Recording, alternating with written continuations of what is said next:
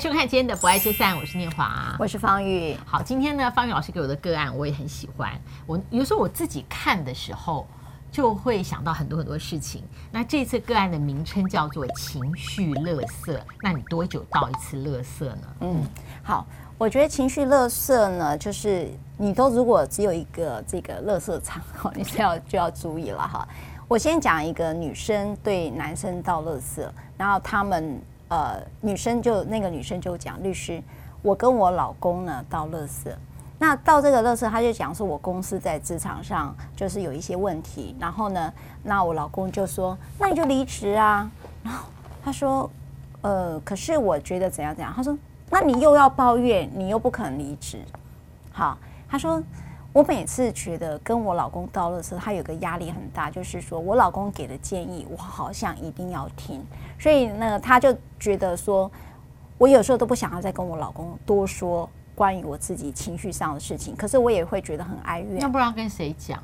他就就可以回家一转头就是这个人可以讲，对吗？或者他来载我嘛？那载我就在车上讲了。所以他那时候这位女性朋友就跟我说，她觉得她在做情绪垃圾的一个倾诉的时候，她当然最希望是她的亲密伴侣，就是她老公了。可是她最不能接受就是她老公强迫她听取她的意见。她说：“如果你再这样，我就到公司去，我去帮你讲，我帮你离职。”她说：“ 天哪，我就不敢再跟他讲了。”所以我觉得这个女性她在跟她就对她老公的这个情绪垃圾这件事情，她却处在一个好像这个垃圾会被丢到自己脸上，你知道吗？嗯、那她会觉得说，呃，就是会让她一一就是没有办法再往下处理了。那我再讲另外一个，就是那男性对女性倒垃圾有没有可能？哎，有吗？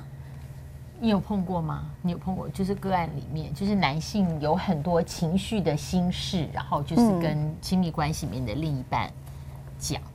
哎、欸，我很少听的。我突然想到，我刚才在讲，因为我这这个故事都是女性对男性嘛，嗯嗯，对不对？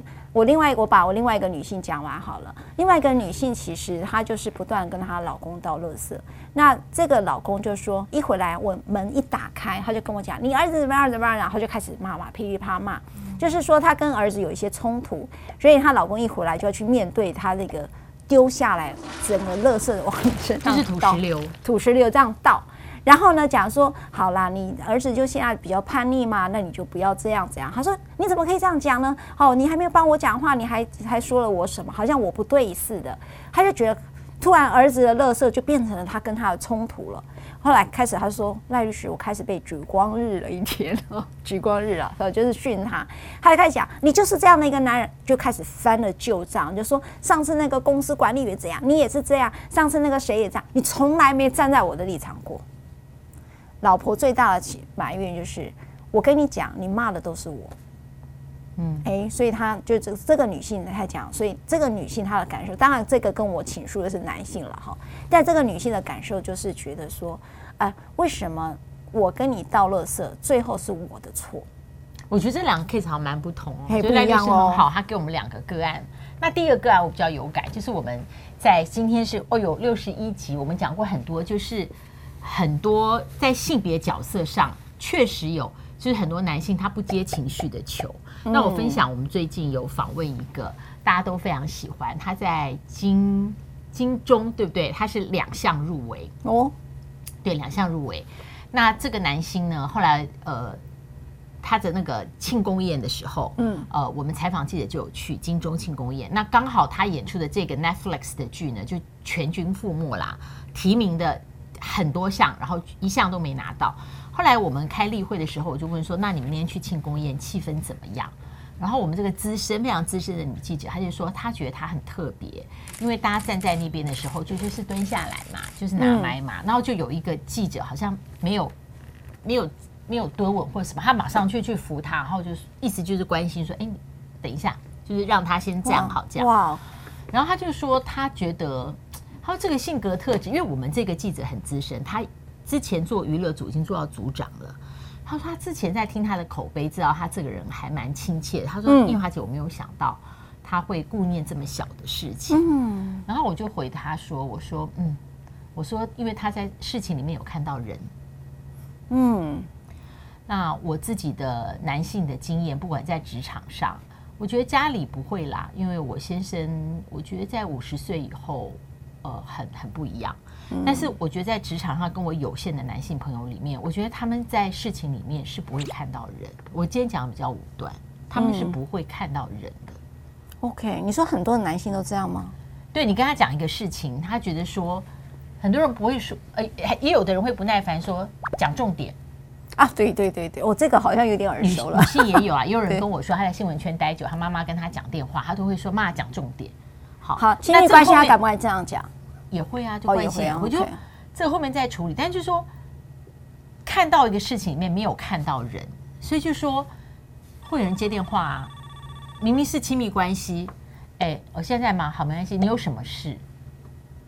你有什么事？那如果他没有什么事呢？对不对？就是他今天只是想跟他说，啊，我觉得很当，因为今天我我没有想到这个朋友会这样对我，他可能不想讲那一件事。对对对。那他要的可能只是，如果当面的话，可能会也有那个他可能需要他先生说：“嗯嗯、好了好了，没事没事。”那不然，我天哪！如果要不要去夜市买一杯真奶，或去喝个红豆汤，或者哪个？然后明天再什么？对，就是我觉得他应该是不想要他先生跟他讲 solution 一二三四，不是那些 solution 没用啊。所以他先生就像你刚刚讲，他会说：“那我讲你又不听，哦、那你就明天继续去受气好啦。”对呀、啊。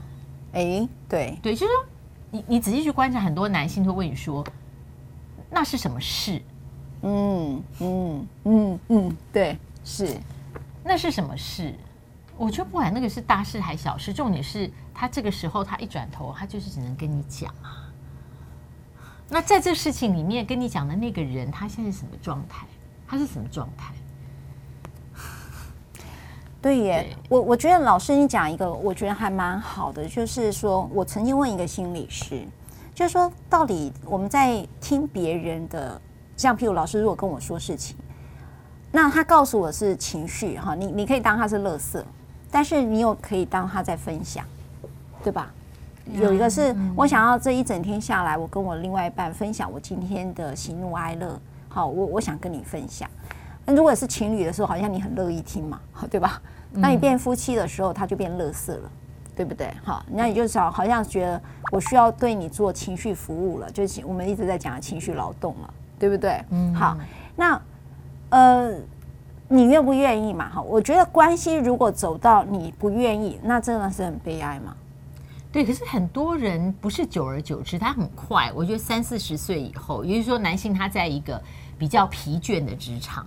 嗯，我觉得女性现在几乎在职场劳务分工，跟男性没有什么差。以我们公司来说，高阶的那个副总是女性，然后我们部门的经理不止一位是女性。我们这么大的一个大众传媒哦，嗯，对，就是说，那女性回家也很疲倦呐。但是我觉得很多男性他是基于他的疲倦，对，好，那我觉得是一个疲倦哈。我觉得那就互相理解的问题啊，所以。是什么时间到垃圾，对吧？你有时候傍晚的时候，那个垃圾车才来嘛，对不对？嗯，也就是到垃圾的时间跟到垃圾的情境，我觉得是一个可以被判断的，对不对？好，第二件事情，所以有时候我会，譬如说啊、呃，在爬山啊，好，或者什么时候，我才开始跟我老公讲一下我最近很不舒服的事，我可能会选择他状况比较好的时候，我就会去做哈。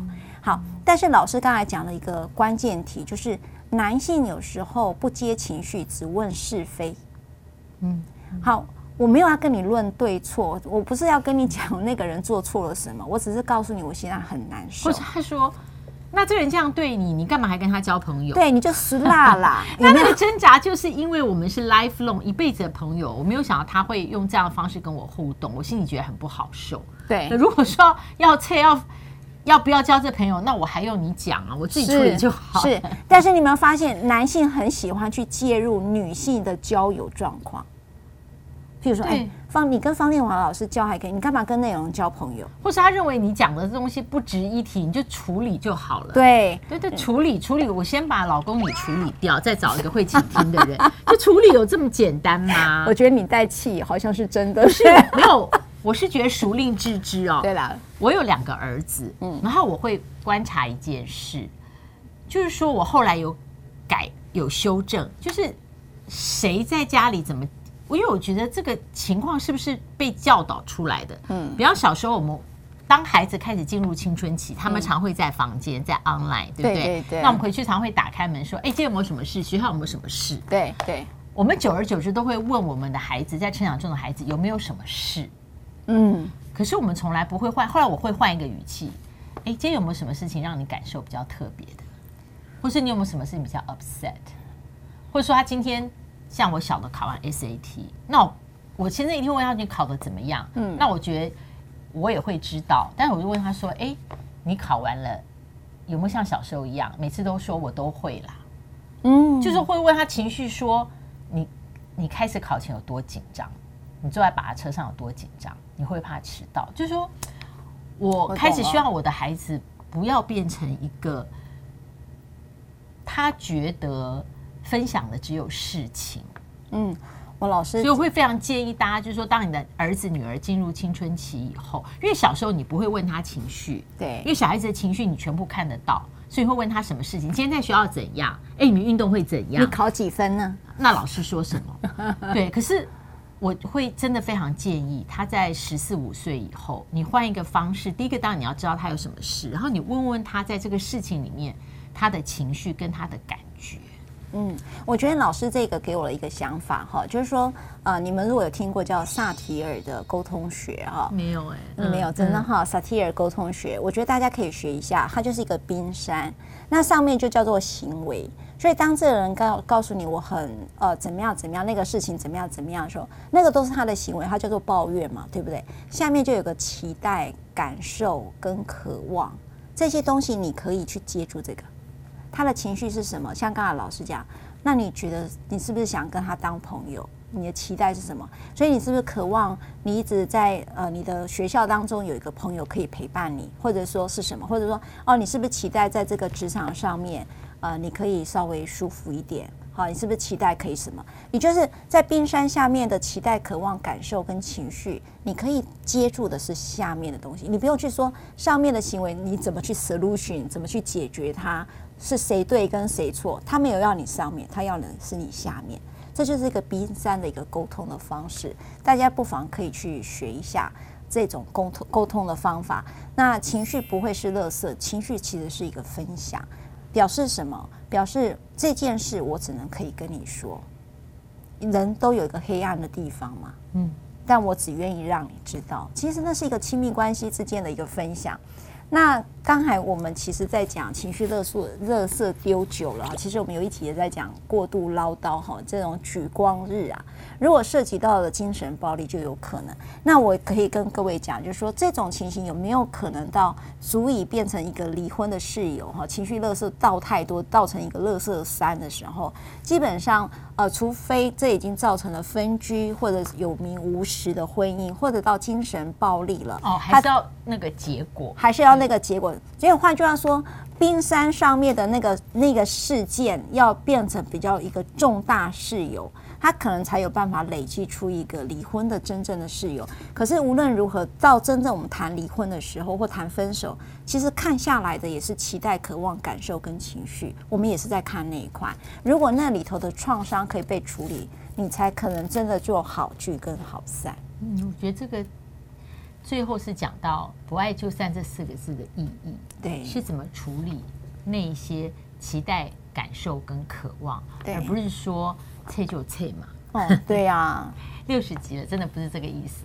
好，希望大家呢能够，嗯，让更多的有需要这些讯息、建议、意见的朋友能够订阅，别忘了按赞、开启小铃铛，还有分享。